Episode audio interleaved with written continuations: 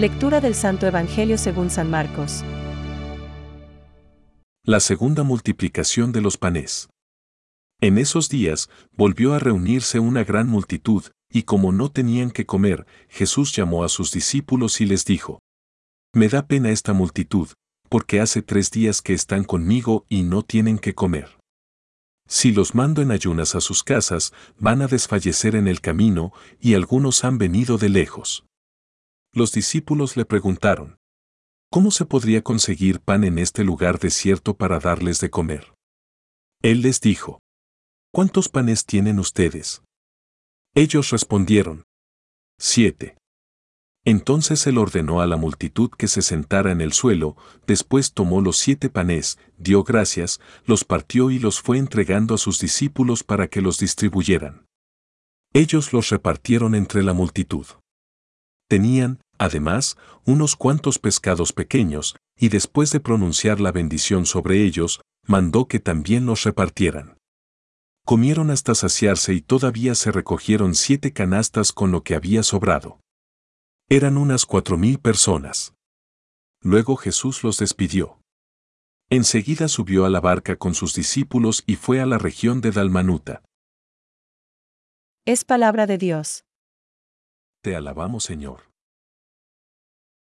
Reflexión. No tienen que comer. Hoy, tiempo de inclemencia y desasosiego, también Jesús nos llama para decirnos que siente compasión de esta gente. Hoy, con la paz en crisis, puede abundar el miedo, la apatía, el recurso a la banalidad y a la evasión.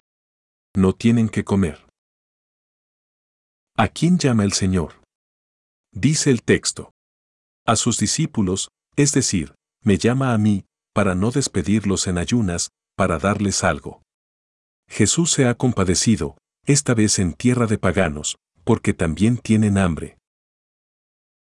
Ah, y nosotros, refugiados en nuestro pequeño mundo, decimos que nada podemos hacer.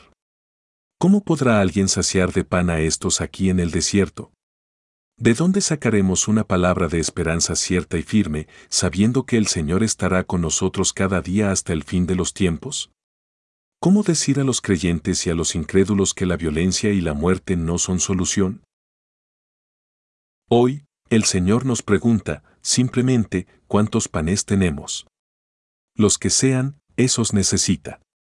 El texto dice, 7, símbolo para paganos, como 12 era símbolo para el pueblo judío. El Señor quiere llegar a todos, por eso la Iglesia se quiere reconocer a sí misma desde su catolicidad y pide tu ayuda. Dale tu oración. Es un pan. Dale tu Eucaristía vivida. Es otro pan.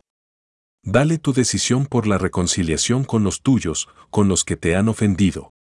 Es otro pan.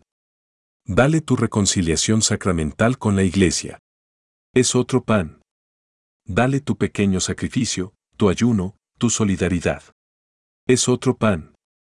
Dale tu amor a su palabra, que te da consuelo y fuerza. Es otro pan. Dale, en fin, lo que Él te pida, aunque creas que solo es un poco de pan. Como nos dice San Gregorio de Niza, el que parte su pan con los pobres se constituye en parte de aquel que, por nosotros, quiso ser pobre. Pobre fue el Señor, no temas la pobreza. Pensamientos para el Evangelio de hoy. Partir el pan para el Señor significa la manifestación del misterio de la Eucaristía. Su acción de gracia significa el gozo que le causa la salvación del género humano.